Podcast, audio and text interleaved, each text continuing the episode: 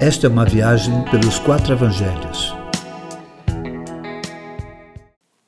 Cegueira. Jesus vai até Jericó. Alguns imaginariam que ele não teria nenhum motivo para ir àquela cidade marcada por Deus. Seu muro fora derrubado quando os filhos de Israel a rodearam por ordem do próprio Deus. Além disso, Josué levou o povo a amaldiçoar quem a reconstruísse, com a perda do primogênito quando lançasse os fundamentos e a perda do mais novo quando lançasse as portas.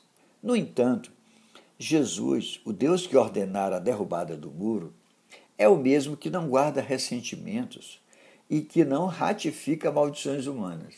Esse mesmo vai até essa cidade.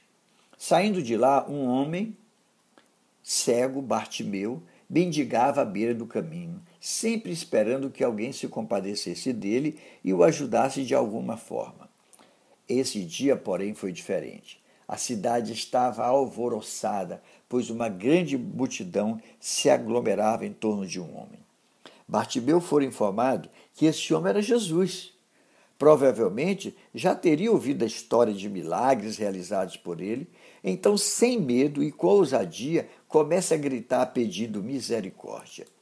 Ele deixa de lado o que fazia antes, que era pedir ajuda para o seu sustento, e reconhece que ali, naquele homem, estava sua grande oportunidade de sair da cegueira. Muitos o repreendiam para que calasse, mas nenhuma das pessoas ali seriam convincentes o suficiente para fazê-lo parar. Pelo contrário, gritava ainda mais alto: Jesus, Filho de Davi, tem misericórdia de mim. De repente, uma boa notícia. Levanta-te, ele está chamando. Sem duvidar, sem mesmo considerar sua cegueira, já foi deixando a capa que o identificava como mendigo, levantou-se e foi até Jesus. A pergunta do mestre parecia desnecessária. Que queres que eu te faça? Muitas pessoas, queridos, estão cheias de necessidades que não sabe identificar a maior delas, mesmo diante da voz de Deus fazendo a mesma pergunta. O que dirias, meu irmão, você agora, se Deus te fizesse essa mesma pergunta? O que queres que eu te faça? O que você pediria? Quase sempre pedimos as coisas mais triviais, menos necessárias, mais imediatas. Os nossos pedidos têm a ver com o superficial, pois nós não queremos penetrar o mais profundo da nossa alma, conhecer as nossas reais necessidades, o que nos leva a ficar circundando o problema imediato. Mas, querido, nós podemos responder além das nossas necessidades superficiais. Podemos ir no mais profundo do nosso ser, no âmago das nossas vísceras, naquilo que temos escondido no quarto escuro da alma e que pode ser revelado nesse pedido. Qual é a tua real necessidade que, se for suprido dela, terá as demais necessidades satisfeitas como Deus? Qual é, querido?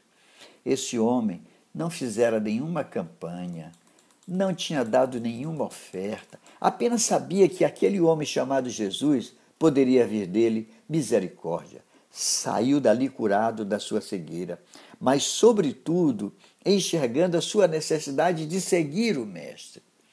Muitas vezes ficamos rodando em cima das nossas necessidades e nunca fazemos para Deus a pergunta: O que queres que eu te faça?